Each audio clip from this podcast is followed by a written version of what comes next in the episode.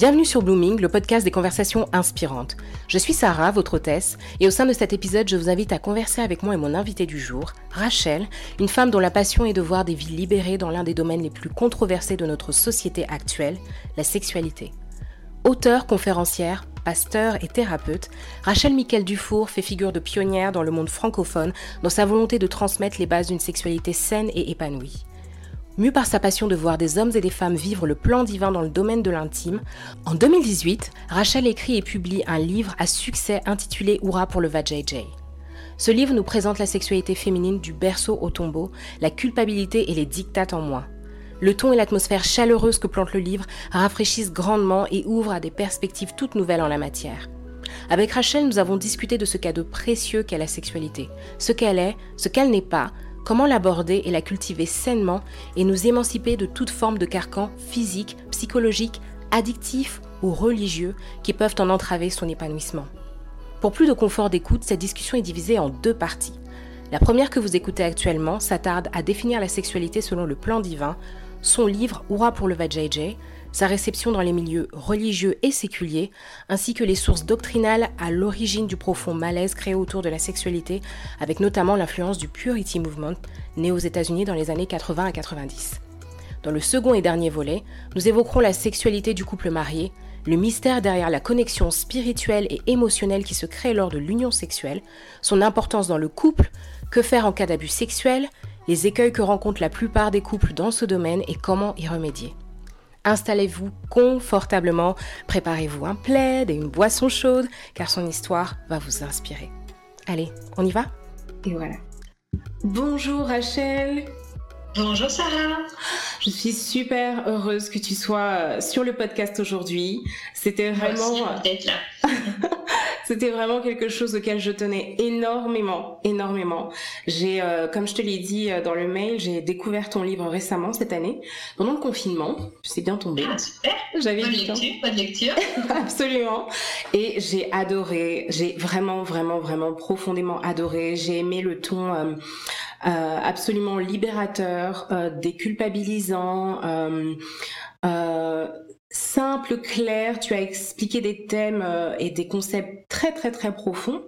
Euh, même à la limite du mystérieux, parce qu'il y a un vrai mystère au niveau de, euh, je pense, de l'intimité entre un homme et une femme, mais avec des mots tellement simples. Et, et j'ai l'impression que rien que l'approche donne toute l'importance à l'acte et du coup nous permet de vraiment comprendre en fait l'importance, le sacré derrière. Et du coup, on relativise énormément de choses. Merci, ben, je suis touchée que tu dises ça, parce que c'était mon intention, effectivement, de rendre euh, le, livre et ses concepts qui semblent simples, euh, mais qui, en fait euh, sont effectivement, comme tu l'as dit, mystérieux. C'était mon but que ce soit abordable. J'ai écrit le livre comme une conversation, en fait. Donc, ça rend le livre très visible. Hein, et euh, merci de ton retour. Ça me touche beaucoup. ça me touche beaucoup les retours des lecteurs et des lectrices d'ailleurs. bah écoute, euh, je l'ai partagé à mes sœurs, à mes copines. J'en ai parlé partout. Donc euh, vraiment. le Tout le monde va pouvoir dire ça dans quelques années. Absolument. C'est juste vraiment génial.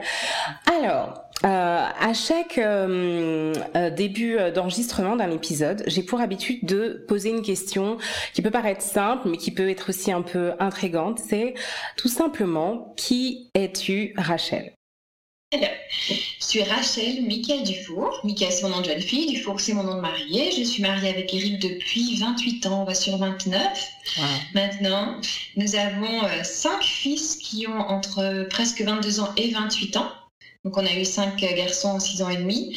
Et puis nos fils, il y en a trois qui sont mariés. Donc maintenant j'ai trois filles aussi euh, qui sont donc c'est super. La famille du four s'agrandit. C'est très très sympa quand ils sont tous à la maison. Euh, ça arrive plus si souvent que ça, mais c'est un vrai bonheur. Et puis, euh, on est pasteur, euh, thérapeute tous les deux. J'ai fait une spécialisation dans la, sex-thérapie, dans la thérapie de la sexualité. Mhm. Et nous vivons aux États-Unis depuis 12 ans Ça fait 12 ans qu'on est basé ici. Notre ministère est tourné vers l'international en fait. On apporte de l'aide aux pasteurs, missionnaires et euh, leaders de ministères un peu partout dans le monde, euh, avec deux axes à notre ministère. Euh, un côté prévention, grand public, et un côté plus curatif qui est vraiment destiné à ces leaders dans les ministères. Voilà, et puis normalement, en période sans Covid, on voyage six mois de l'année, mais maintenant on fait beaucoup de conférences en visio et de, de, soins en visio, ce qui est très bien aussi. Voilà, et puis on a été pasteur et missionnaire avant, donc missionnaire en Asie pendant 8 ans. Asie du Sud-Est, avant de venir aux États-Unis. Avant ça, nous étions euh, pasteurs en France pendant 9 ans. Voilà un petit peu euh, mon chemin. Waouh, une vie bien remplie, bien active. Oui, tout à fait. Super. Alors, on va entrer dans le vif du sujet. Donc, pour ceux qui écoutent, le sujet, c'est le sexe. Aujourd'hui, let's talk about sexe. Donc, allons-y franco. Donc, qu'est-ce que le sexe et la sexualité selon toi, d'après les enfin, d'après tout ce que tu as pu en, en apprendre, d'après aussi tout ce que tu as pu enseigner, ton expérience personnelle aussi en tant que euh, la jeune femme que tu as été et euh, la femme maintenant accomplie que tu es, euh, quelle est ta vision de la sexualité? Alors c'est intéressant que tu utilises les deux termes parce que quand j'étais, euh, quand je réfléchissais au livre et que je me lançais dans l'écriture du livre, je, je voulais qu'il y ait deux pouvoir utiliser deux termes différents pour différencier justement les différentes approches qu'il y a eu. Et j'ai choisi d'utiliser le sexe pour la vision que le, diable a essayé de nous donner euh, mhm. et la sexualité pour le côté plus sacré. je crois que surtout quand on rentre en France, en fait, enfin, tu vois, nous on vient l'étranger, quand on rentre en France, moi je suis toujours choquée euh, de voir des publicités très sexuées, euh, très sexualisées sur les murs pour vendre un pot de yaourt. C'est vrai, on voit du sexe partout. Les, les, gamins de 11, 12 ans, 13 ans, quand on des conférences, il me demande si c'est trompé euh, son, copain, si je fais une fellation à quelqu'un d'autre. Enfin, on a des, des on a l'impression que le, sexe est partout et que tout le monde sait tout et que tout le monde pratique et que tout le monde est heureux surtout. Hein.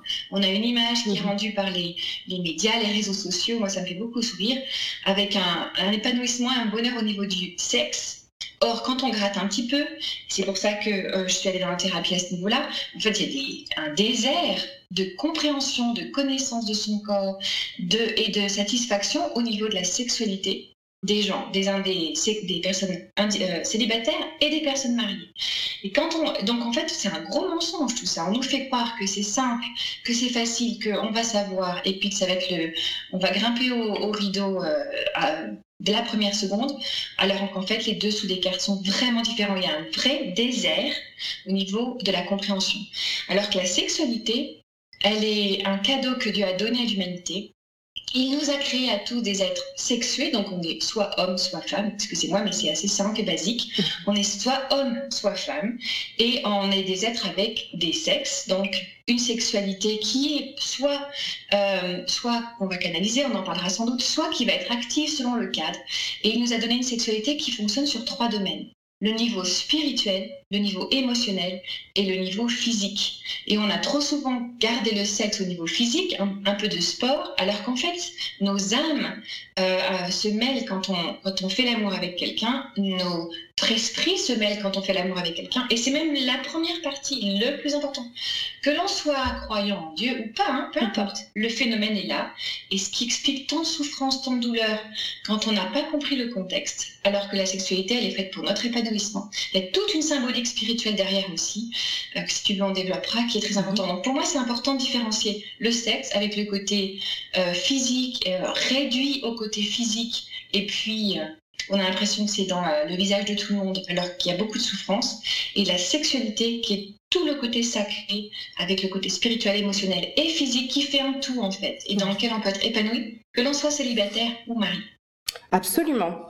Et euh, tu passes énormément de temps justement à expliquer euh, dans ton livre que j'ai, je l'ai mis sur ma sur ma Kindle, je me balade avec, je relis euh, ta vision et je me suis demandé mais qu'est-ce que qu'est-ce qui t'a permis, vu que tu as évolué dans le milieu religieux, d'avoir une telle vision euh, libérée, mais je veux dire vraiment dans le sens où euh, c'est sans fardeau, c'est sans poids, c'est vraiment quelque chose de beau, de simple, tout en étant extrêmement complexe également. Euh, et Enfin, c'est vraiment ce qui se dégage, je trouve, de ton livre. C'est vraiment une tu sais, c'est vrai que je suis née dans un milieu religieux, dont mon père était pasteur, mes grands-parents missionnaires, donc j'ai grandi dedans, si tu veux, je suis tombée dedans quand j'étais petite. Mais euh, j'ai toujours eu une, approche du corps, et je pense que c'était un cadeau de Dieu pour moi, hein, et de la sexualité comme quelque chose qui devait venir de Dieu. Quoi. Il devait y avoir un, un cadeau de Dieu derrière ça. Je voulais faire des études de médecine, donc très jeune, je me suis intéressée au corps dans son ensemble et à la sexualité. Donc j'ai très vite compris comment ça fonctionnait euh, au niveau scientifique. Et puis quand j'ai commencé à regarder ce que la Bible en disait, y a plein la Bible est pleine de trésors au niveau de la sexualité. Tout au long de la Bible, il y a des, des, clés, etc. Et puis après, on s'est marié avec Eric. J'ai eu le bonheur de rencontrer mon mari tôt. Donc, je me suis mariée à, à 16 ans et demi. 15 ans, presque 16 ans, je l'ai rencontré, à 18 ans, on était mariés. Euh, donc en fait, j'étais tout de suite dans le vif du sujet et on a, on a choisi d'avoir des enfants tôt. Euh, donc, vite, ils sont arrivés à l'âge de l'adolescence, hein, ça va très vite les enfants. Et quand on était dans la préadolescence, on se disait, mais avec Eric, comment est-ce qu'on va faire pour leur expliquer toute la beauté de la sexualité? Et donc, euh, je me souviens passer des moments à, discuter avec Dieu, ok, euh, il faudrait que tu nous aides là, que comment on peut expliquer à nos enfants le bonheur de la sexualité que tu as créée, tout en leur apprenant le respect, le respect de la femme, puisqu'on avait que, que fils, le respect de la femme, euh, tout le côté euh, beau et sacré de la sexualité, pourquoi attendre, etc. leur dire le faites pas parce que c'est pas bien, c'était hors de question avec euh, la, relation qu'on a avec nos enfants. et puis, ben, le Seigneur m'a donné toutes ces, ces, idées, on en a discuté avec Eric, etc. Et, c'est devenu une évidence. Et en, au démarrage, c'était pour nos enfants, en fait. C'était pour pouvoir expliquer à nos enfants. Mm-hmm. Et donc, tous les petits tous les petits schémas etc je les ai faits pour nos enfants et puis après on s'est rendu compte qu'en fait ça pouvait aider mais beaucoup plus que nos enfants et donc ça a pris de l'ampleur comme ça en fait on s'est rendu compte de la souffrance au, au fur et à mesure on travaillait avec des, des, individus des pasteurs des missionnaires des femmes seules sur des champs missionnaires je me suis rendu compte qu'il y avait vraiment vraiment trop de souffrance et donc, on a continué à approfondir le sujet jusqu'à jusqu'à l'aboutissement du, du livre, qui, qui n'est qu'un démarrage, en fait, parce que, comme tu le dis, c'est simple, c'est vraiment que les bases. Euh, mm-hmm. et moi, j'espère que mon passage sur la Terre fera que le, le contenu de Hurrah pour le de Jésus, c'est une évidence pour tout le monde. Le mm-hmm. monde séculier et le monde chrétien, le monde dira bien sûr que c'est spirituel, la sexualité, et émotionnelle, et physique, et qu'il y a des moyens que ça soit épanouissant pour tout le monde. Et quand tu as commencé, euh, quand vous avez commencé à conceptualiser, voilà, le, votre discours, enfin, vraiment toute cette approche euh, libératrice euh, au niveau de la sexualité, comment est-ce que les gens sont venus, les gens sont venus naturellement vers vous pour vous poser des questions? Est-ce qu'il y a eu un élément déclencheur? Vous avez été peut-être invité pour en parler quelque part, je ne sais pas. Notre ministère était déjà lancé hein, quand on a commencé, quand je me suis intéressée à conceptualiser euh, toutes ces idées. Comme tu dis, notre ministère était déjà lancé, donc si tu veux, notre, euh, public et notre réputation étaient déjà là. Et en fait, je m'en suis servi dans la, relation d'aide au niveau de la thérapie, donc tout ce qui était plus dans le curatif. On s'est servi de ces concepts pour aider les gens à comprendre des blocages dans leur vie, dans leur vie de couple, dans leur vie sexuelle, euh, dans leur vie célibataire. Et puis, bah, petit à petit, euh, oui, on a commencé à faire des conférences sur le sujet. Alors, euh, ça n'était pas toujours. Euh, tu sais, quand on a commencé il y a 12, 13 ans et que j'ai, on a commencé à parler de sexualité, la première fois qu'on a dit le mot pornographie sur une estrade, ça a beaucoup réagi dans les églises.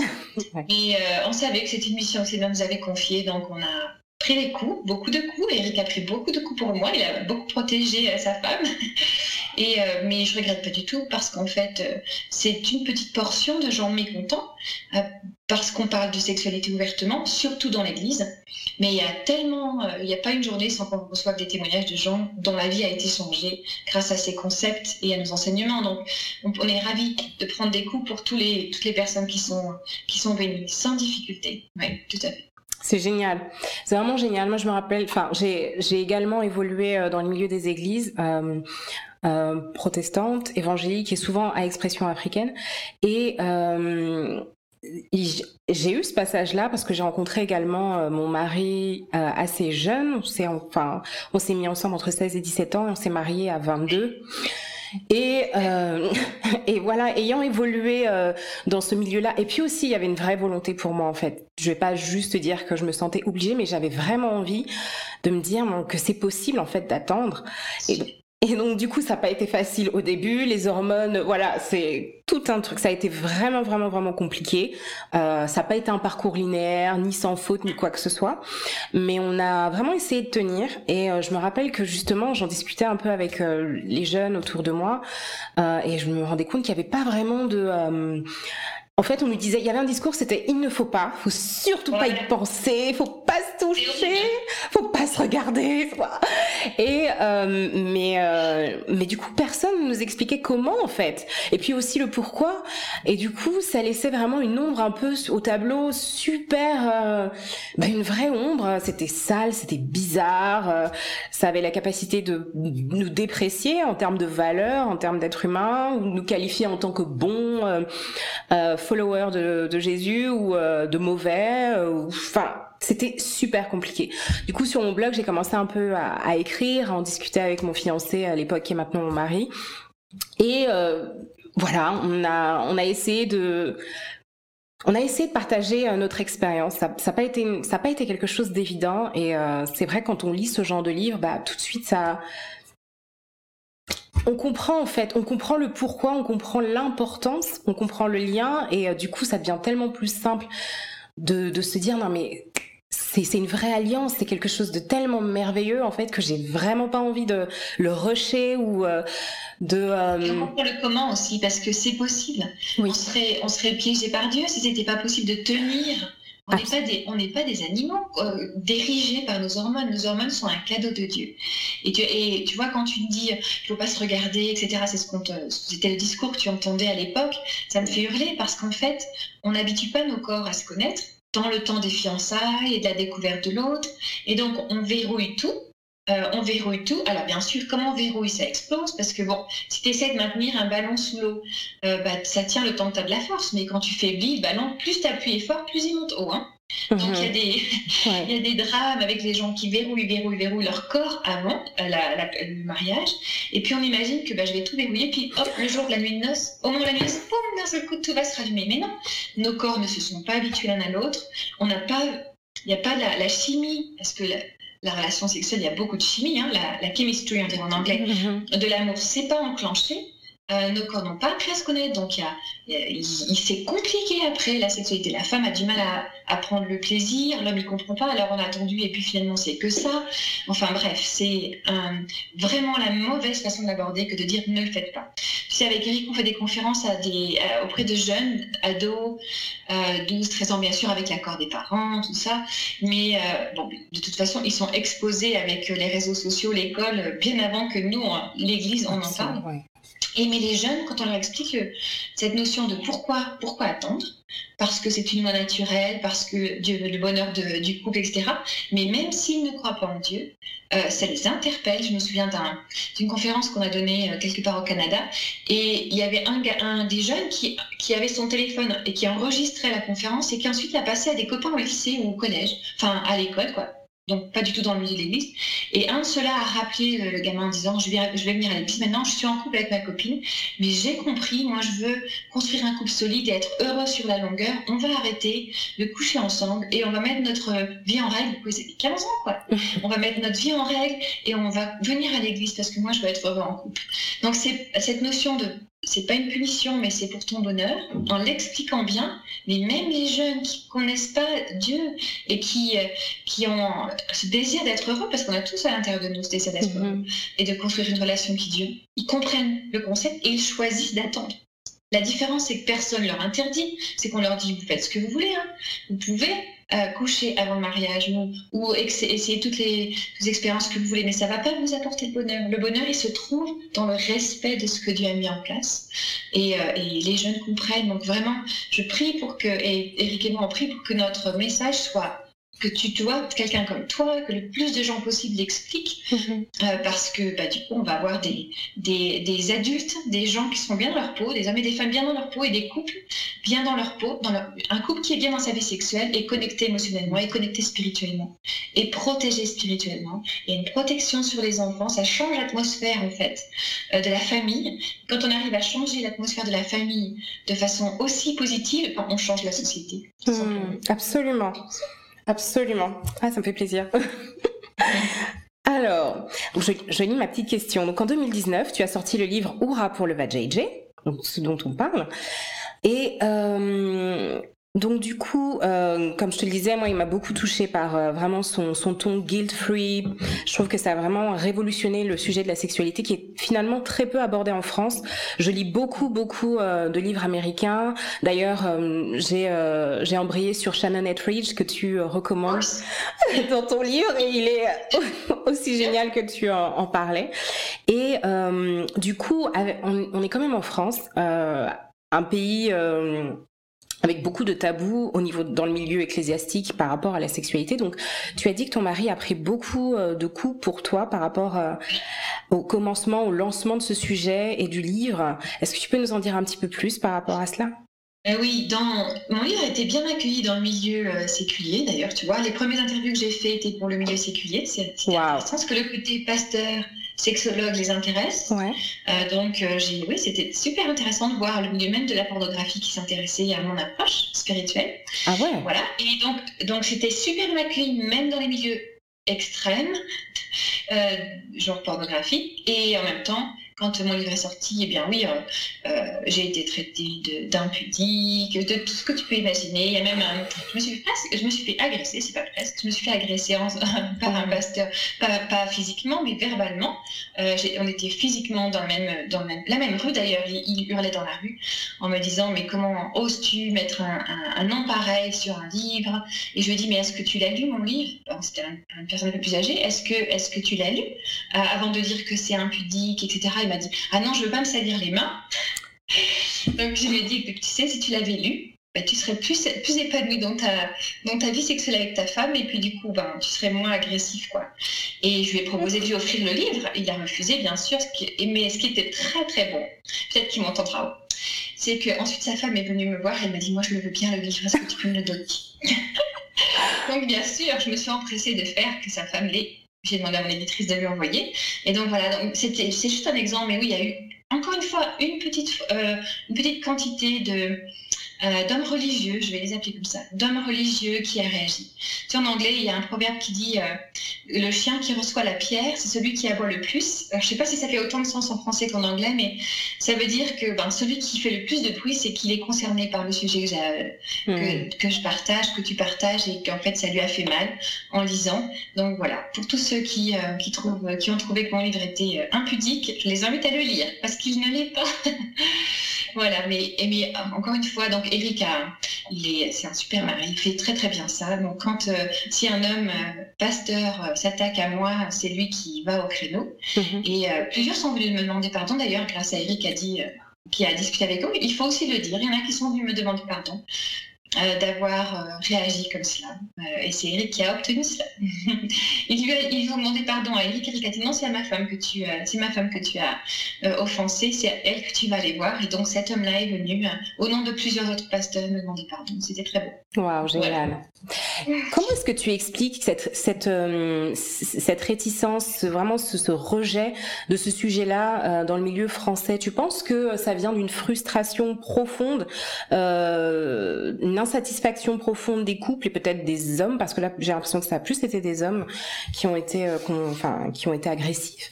Euh, tu penses que c'est de la frustration et puis peut-être une difficulté à se dire ah bon bah finalement si on repense le sujet et que euh, j'apprends que j'aurais pu être un peu plus heureux ou satisfait ou épanoui sexuellement dans mon dans mon mariage et dans ma sexualité, je me rendrai compte peut-être du temps que j'ai perdu ou je pense que ça remonte plus loin que ça, en fait. Ça remonte dans l'histoire de l'Église. Au démarrage, quand la Bible a été écrite dans les textes d'origine, il n'y a pas de séparation entre le physique et le spirituel.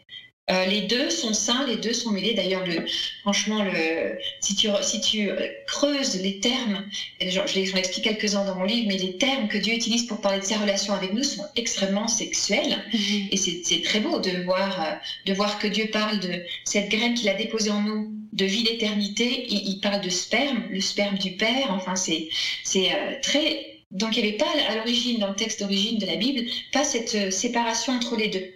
Puis le dualisme est arrivé et on a séparé le physique qui est devenu sale et l'Église, avec un gros, a séparé le physique qui est devenu sale et le spirituel qui était devenu propre. D'où les, tu vois, les, les hommes d'Église qui se marient pas, etc.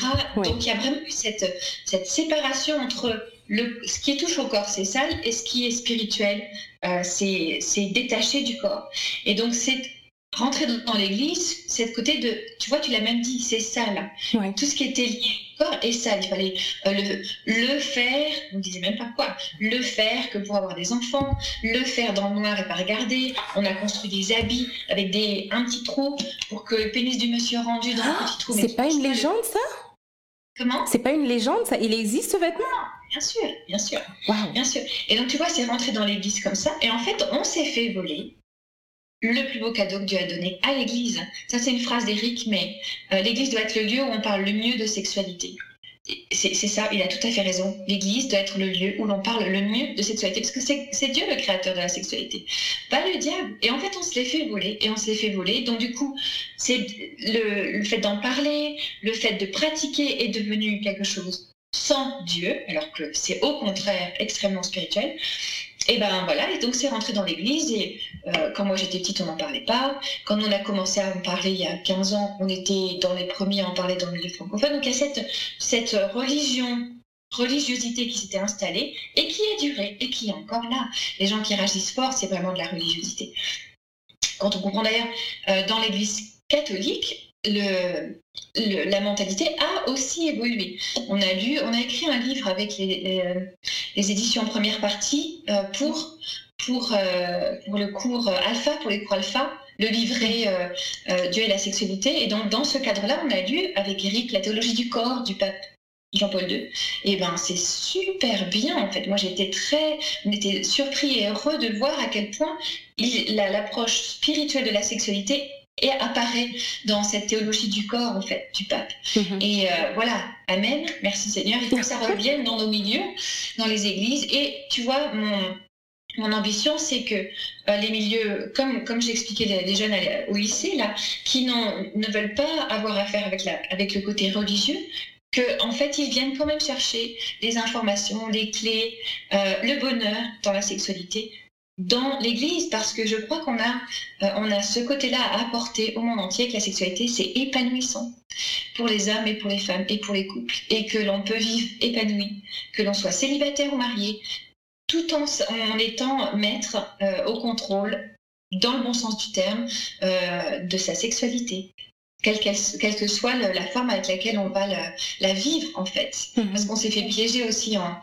en, croyant, euh, tu vois, que quand on est célibataire, on ne peut pas vivre sans sexualité. Tu vois, les, célibataires, ils n'arrivent pas à tenir et ils, ont l'impression que c'est plus fort que nous. Puis quand ils sont mariés, il n'y a plus rien. On voit des couples qui ne se sont pas touchés pendant des années.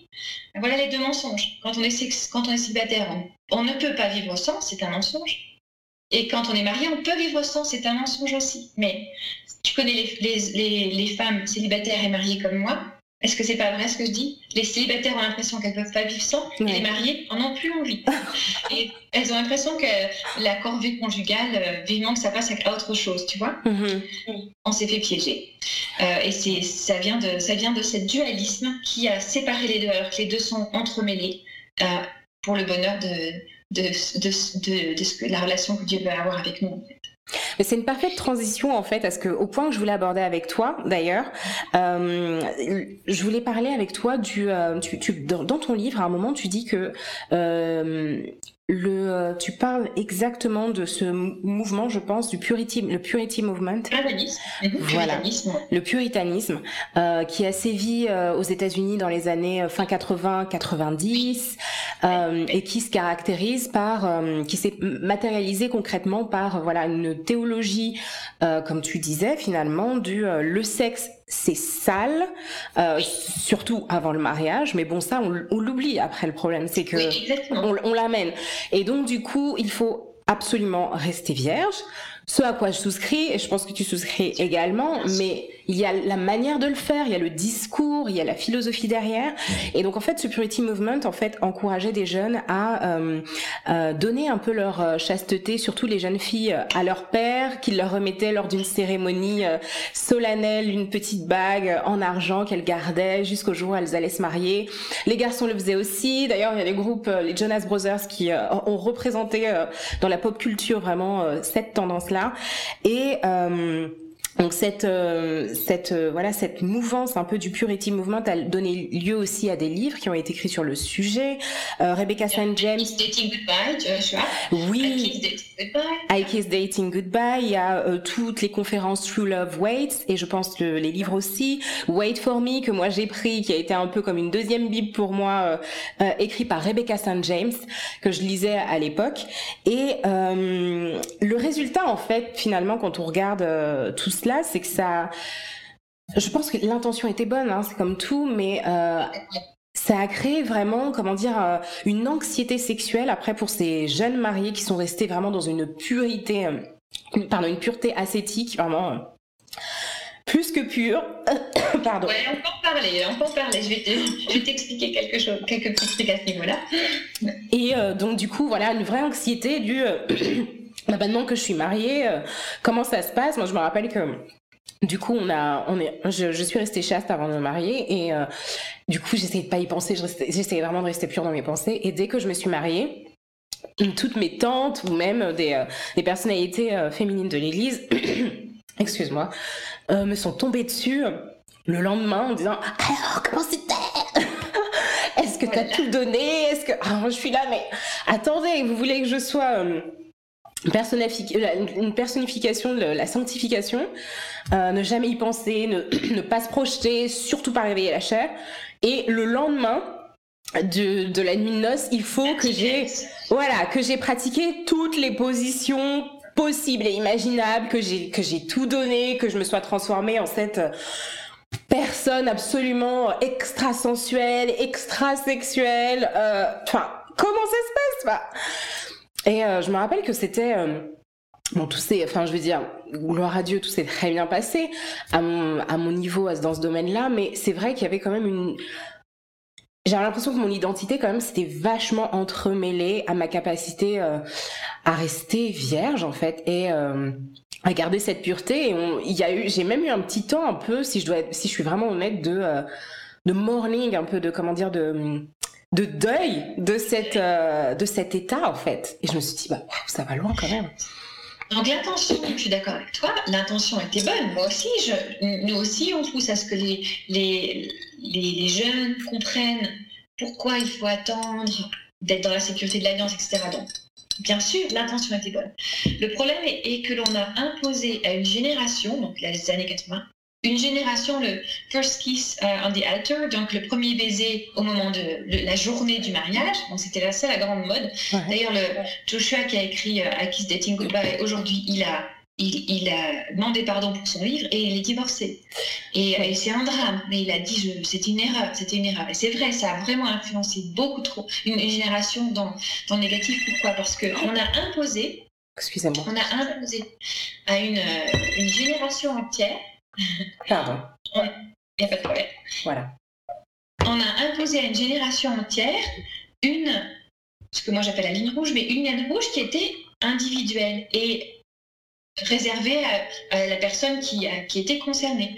Le j'attends d'avoir la bague, le jour de la cérémonie, d'avoir la robe et tout pour donner mon premier baiser, euh, ça peut être la ligne rouge de, de, quelqu'un. Euh, c'est-à-dire la ligne qu'on ne peut pas dépasser avant le mariage. Oui, mhm. pourquoi pas Il y a des histoires dans la vie. S'il y a eu des abus, s'il y, y, a eu un historique de, de prostitution, etc. On peut comprendre, mais c'est très personnel, en fait. Et on l'a imposé à une génération entière en disant, il ne faut pas se toucher. Euh, et alors, aussi, ce que, donc ça, c'est le premier effet négatif. Le deuxième effet négatif, c'est que l'on a rentré dans la tête de tous ces jeunes des années 80 que euh, la sexualité, le sexe, je vais dire comme ça, le sexe, c'était que si on avait un risque de tomber enceinte. Donc, tu as des gens Tu as des, filles qui arrivaient vierges au mariage, c'est-à-dire pas de pénétration vaginale, mais tout le reste, il y avait eu, hein, pénétration anale, fellation. Pourquoi? Parce que toutes ces autres pratiques ne risquent pas d'engendrer une grossesse. Mhm. Donc, dans la tête de, cette génération-là, tout ce qui est sexe, c'est si on y a un risque de tomber enceinte. Donc, tout ce qui est autour, on est bon. Mhm. Excuse-moi, mais s'il y a eu pénétration anale, t'es plus vierge, même s'il y a encore les mêmes. Quoi. Absolument. S'il y a eu fellation, ça y est, t'es passé du côté de celle qui a pratiqué la sexualité parce qu'il y a eu contact avec les organes sexuels, il y a eu euh, éjaculation, plaisir, tout ce que tu veux. Et là, on n'est plus dans un cas de je suis restée chaste, je me suis gardée. On a dépassé cette fameuse ligne rouge qui est là pour protéger le couple. Et donc, ce sont les deux effets négatifs. On a des jeunes femmes qui sont arrivées avec un hymen non brisé au mariage, mais elles avaient fait tout le reste déjà. Et donc, là, c'est extrêmement culpabilisant, dégradant, dans leur tête, hein les autres pratiques ne le sont pas, mais dans leur tête, ça l'est. Euh, ou alors, on a celles qui, à l'extrême, ont tout verrouillé. Euh, et, donc, je touche même pas la bouche de mon fiancé avant qu'on soit mariés. Et les corps ne se sont pas habitués l'un à l'autre. Et on a une, des problématiques de, de femmes qui n'arrivent pas à découvrir l'orgasme. Bon, ça peut prendre deux ans et c'est normal. Il y a tout un processus pour apprendre l'orgasme féminin. Mais il y a des femmes qui, après 4 ans, 5 ans, euh, elles sont tellement verrouillées qu'elles sont incapables, soit qu'il y ait pénétration, d'ailleurs, on a des problèmes de vaginisme à cause de ce puritanisme, et on a des problèmes de femmes qui sont anorgasmiques, qui sont incapables de découvrir l'orgasme. Il faut tout rééduquer, en fait. On y arrive. Hein. Si jamais quelqu'un, euh, une, auditrice dans ce cas-là, on, on, arrive à remettre les choses dans l'ordre, mais les racines sont souvent liées au puritanisme vaginisme et manque d'orgasme. Et puis après, on a des femmes qui donc du coup ben, se trouvent culpabilisées parce qu'en fait, ben, leur corps ne s'est jamais habitué au corps de leur mari. Tu vois, il y a comme un, rejet. La période de fiançailles, elle est aussi faite pour découvrir le corps de l'autre. Et à moins qu'il y ait dans l'histoire de la jeune femme une raison tout à fait euh, louable et compréhensible pour ne pas s'embrasser avant, moi je suis favorable au baiser avant parce que nos bouches ont besoin de s'habituer à l'autre. les corps ont besoin de s'habituer à l'autre. Le French kiss va permettre que le, pour de bactéries dans la bouche des deux fiancés va pouvoir se mélanger, etc. Et à préparer nos corps à faire un, parce qu'il y a quand même beaucoup de fluides mhm. qui vont rentrer dans la relation sexuelle. C'est quand même très intime. Et eh ben, ça se fait pas du jour au lendemain. Euh, c'est, ça peut être choquant pour le corps au niveau euh, biochimique, quoi, de, tous ces mélanges. Donc, euh, quand, euh, quand une femme fait l'amour pour la première fois avec, un, avec son mari, avec un homme, ses défenses, défenses immunitaires diminuent. Donc il y a, tout il y a toute une phase d'adaptation de, des deux corps. Et le fait de, de, se toucher la main, d'être, d'avoir les peaux qui, qui s'habituent l'une à l'autre, la bouche qui s'habitue l'une à l'autre, prépare le corps à la relation sexuelle qui va se mettre en place ensuite. Donc vraiment, ça a fait beaucoup de dégâts. Et encore une fois, à double tranchant, ou alors on a des femmes qui étaient complètement verrouillées, ou on a des femmes qui ont tout essayé, sauf euh, la pénétration vaginale, qui arrivent au mariage avec euh, bah, un fardeau, parce qu'elles se disent en fait, euh, I'm a fraud, quoi. Ça, mmh. je, je, je, fais comme si j'étais pure et sans touche, alors qu'en fait, bah non, j'ai touché à tout. Et ça, en plus, ça enlève du répertoire de la sexualité du couple tout un tas d'actes qu'ils avaient pratiqués avant, puis du coup, ils veulent plus parce que, voilà, donc ça réduit le, toute la panoplie du couple pour, euh, pour euh, donner du plaisir à l'autre dans la sexualité à l'intérieur du couple. D'accord. Quand tu dis que ça réduit, c'est qu'en fait, il y a une, association. En fait, ce que j'ai fait avant, c'était mauvais. Donc, du coup, telle ou telle pratique, quelle qu'elle soit, ah non, je peux pas parce que de toute façon, ça faisait partie de ma vie de péché. Donc, euh... D'accord. Et donc, tu as des femmes qui, se, qui sont réduites à la position du missionnaire pour avoir un enfant, puis le moins possible, et c'est terminé. Mais moi, j'ai entendu des choses dans les milieux euh, des églises. J'en ai entendu des choses. C'était euh, non, mais euh, enfin, je vais dire, je, j'avais entendu une, une, personne qui avait participé à, à, une conférence pour de préparation au mariage qui disait que les, les enseignants, les pasteurs à cette à cette conférence leur disaient que la seule position admise, euh, sanctifiée, c'est le missionnaire. Quand la femme regarde euh, vers le ciel, euh, ses pensées bénissent, enfin je veux dire son regard dirigé vers le ciel bénit son couple, alors que quand elle est dans une autre posture, par exemple sur son mari, ses yeux regardent vers l'enfer et donc elle maudit son couple. Et donc voilà, si vous voulez être de bonnes chrétiennes, il faut pratiquer que euh, cette position-là. De toute façon, ça ne sert qu'à ça. Et puis à avoir des enfants. Euh, le plaisir de la femme est secondaire. Euh, c'est même pas, enfin, je veux dire quelque chose qui est qu'on apporte sur le sujet. Enfin. ça, me fait hurler parce que c'est c'est voler au couple et à la femme les choses que Dieu a. Si on lit le livre du Cantique des Cantiques avec des lunettes sexuelles, eh bien, euh, elle, pratique une fellation sur son mari et il pratique un cunilingus sur sa femme. Ils sont en train de regarder le ciel, là. Ils sont en train de regarder les, organes génitaux, les, organes sexuels de leur, de leur conjoint. Et euh, c'est décrit avec beaucoup de, beaucoup de tact, mais, mais très clairement, euh, et jusqu'au plaisir, etc. Le langage est très clair. Euh, la terminologie, la position du missionnaire, elle vient effectivement que quand les missionnaires sont arrivés dans des tribus, etc., tu sais, nous on a vécu en Asie, donc on a, on a rencontré des, des, des groupes ethnique où c'est comme ça, il y a une seule pièce pour toute la famille, donc euh, le, pour, euh, des fois pour le village même, des fois il y a une grande pièce pour le village. Et donc bah, les couples mariés euh, sont dans la même pièce que toutes les autres personnes. Et eux, dans ces cultures-là, je dis pas que c'est bien, mais la sexualité n'est pas un tabou. voilà,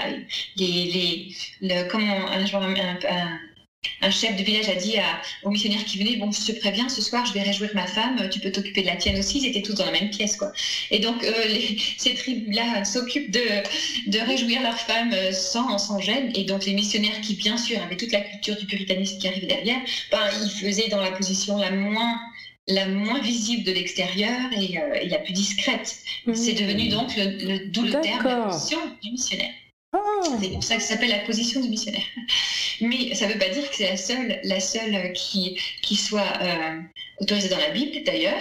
Euh, c'est une, des graves erreurs de l'Église, c'est d'avoir imposé que les hommes de Dieu, entre guillemets, que les hommes religieux aient imposé leur, leur point de vue sur la sexualité à toute l'Église. Personne n'a le droit de dire à un couple ce qu'il doit faire dans leur chambre à coucher. C'est entre eux deux, le mari et la femme, et le Saint-Esprit qui est en eux. Donc personne, moi, j'ai pas le droit de te dire ce que tu dois faire. Je peux te donner des clés pour réfléchir, mais c'est toi qui décides, euh, etc. C'est très intime la relation sexuelle. Elle est réservée entre le mari et la femme, et quand on est chrétien, avec le Saint-Esprit à l'intérieur. Dieu ne quitte pas, le Saint-Esprit quitte pas notre cœur en disant bye bye, je reviens euh, quand vous avez fini, quoi. Il est là à l'intérieur, etc. Donc l'Église s'est mêlée de ce qui ne la regardait pas. On peut donner des conseils et des clés pour que les gens euh, puissent faire leur choix D'ailleurs, dans mon livre, j'explique le triangle avec les trois règles pour mhm. faire notre Absolument, qui est génial et ce serait vachement bien de la redire. Donc euh, oui, je vais, je, vais, je vais la redire quand je, après ce point-là, mais oui. Euh, et voilà. Et donc, regarder le ciel, mais non, pour que, dire qu'il faut regarder le ciel pour que ça reste ça, c'est pas comprendre la, la, sexualité au niveau spirituel. Il y a le verset, je le cite dans mon livre aussi, qui dit l'homme le mari doit prendre soin des besoins sexuels de sa femme en premier et elle s'occupera des siens ensuite. Donc même dans, la Bible, on a le mode d'emploi de comment l'orgasme féminin fonctionne. C'est-à-dire qu'il va falloir s'occuper de des besoins sexuels de la femme qu'elle atteigne le plaisir sexuel et l'orgasme euh, euh, au niveau physique, émotionnel et spirituel. Et c'est la responsabilité du mari. On s'occupe pas du mari pour que lui euh, y ait éjaculation et que ça aille bien après la Bible est claire, il s'occupe d'abord du plaisir, de sa femme, de toute façon le sien viendra aussi. Donc même ce niveau-là, c'est bien expliqué, la femme elle n'est pas là pour être l'objet qui va servir le mari. Son plaisir est mentionné dans la Bible. L'orgasme féminin est mentionné dans la Bible. Et avec l'explication de comment l'équilibre entre les deux se fait. Et les deux âmes ont besoin de connecter le mari et la femme, ils ont besoin d'être connectés spirituellement, émotionnellement pour pouvoir être épanouis sexuellement. Ce c'est pas en, la femme qui fait l'étoile de mer, j'attends que ça se passe, que qu'ils vont connecter. Hein. Il euh, n'y a aucun plaisir. D'ailleurs, le plaisir sexuel masculin, il est aussi variable. Hein. Et quand la femme fait l'étoile de mer, excusez-moi, mesdames, mais ça va pas euh, emmener votre mari aussi. Par contre, quand vos deux âmes et vos deux esprits sont connectés, oui, là, l'orgasme est multiplié des deux côtés, en fait, parce qu'il va être concrétisé au niveau physique, mais c'est un, fruit de, des âmes connectées et, de leur esprit connecté. C'est pour ça que c'est tellement beau dans le cas du mariage, c'est pour ça que c'est tellement dangereux avec la pornographie, etc. Parce qu'on connecte avec d'autres personnes. Donc euh, voilà, c'est tout un monde qu'il faut bien intégrer à la sexualité. Merci d'avoir écouté la première partie de notre discussion en compagnie de Rachel Michael Dufour. On se retrouve au prochain épisode où nous évoquerons la sexualité du couple, le mystère derrière la connexion spirituelle et émotionnelle qui se crée lors de l'union sexuelle, son importance, les écueils que rencontrent la plupart des couples dans ce domaine et comment y remédier. Vous avez été inspiré? Dites-le avec des étoiles, 5 sur iTunes et un mot doux, afin que d'autres puissent le trouver et être enrichis à leur tour. Et pour suivre la sortie des nouveaux épisodes, Retrouvez-moi sur le compte Instagram du podcast at The Blooming Podcast et sur Twitter at Blooming Podcast où nous pourrons continuer la conversation. Un sujet que vous souhaiteriez que j'aborde ou une question à traiter anonymement sur le podcast, enregistrez votre message vocal ou envoyez-moi un mail sur iamblooming at bloomingpodcast.fr. En attendant le prochain épisode, n'oubliez pas, keep on blooming through your seasons. Bye!